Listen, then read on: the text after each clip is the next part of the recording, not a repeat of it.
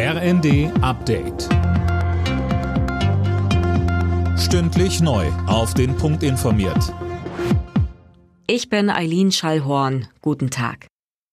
Wirtschaftsminister Habeck hat die sogenannte Alarmstufe Gas in Deutschland ausgerufen. Das knappe Angebot mache das erforderlich, so der grüne Minister. Die Versorgung sei zwar aktuell gewährleistet, man müsse mit Blick auf den Winter aber vorsorgen. Wir sind also jetzt gehalten, die Gasverbräuche zu reduzieren. Und das ist sicherlich die trügerische Wirklichkeit, in der wir uns im Moment bewegen. Es ist Sommer. Man will auch vielleicht mal ohne politische Trübsal im Kopf die Zeit genießen. Aber der Winter wird ja kommen. Wir müssen also jetzt die Vorsorge treffen, um dann im Winter vorbereitet zu sein und alles daran setzen, dass wir mit vollen Speicherständen in den Winter gehen.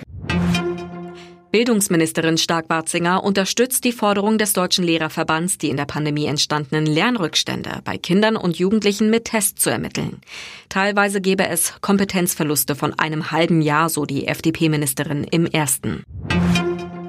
An den deutschen Flughäfen muss dringend das Personal aufgestockt werden, etwa bei den Sicherheitskontrollen, so Verkehrsminister Wissing im ersten. Nur so könnten die aktuellen Probleme, wie etwa lange Wartezeiten, aus der Welt geschafft werden. Wir haben in einer Arbeitsgruppe auf Staatssekretärsebene jetzt angeboten, die Dinge aufzuarbeiten und zu helfen, wo immer wir können. Aber natürlich ist es für die Unternehmen und bei denen liegt die Verantwortung natürlich schwer, so kurzfristig das Personal wieder aufzubauen, das während der Pandemie sich anderweitig äh, orientiert hat. An den deutschen Seehäfen droht der nächste Stillstand. Die Gewerkschaft Verdi hat die Beschäftigten aufgerufen, für 24 Stunden die Arbeit niederzulegen.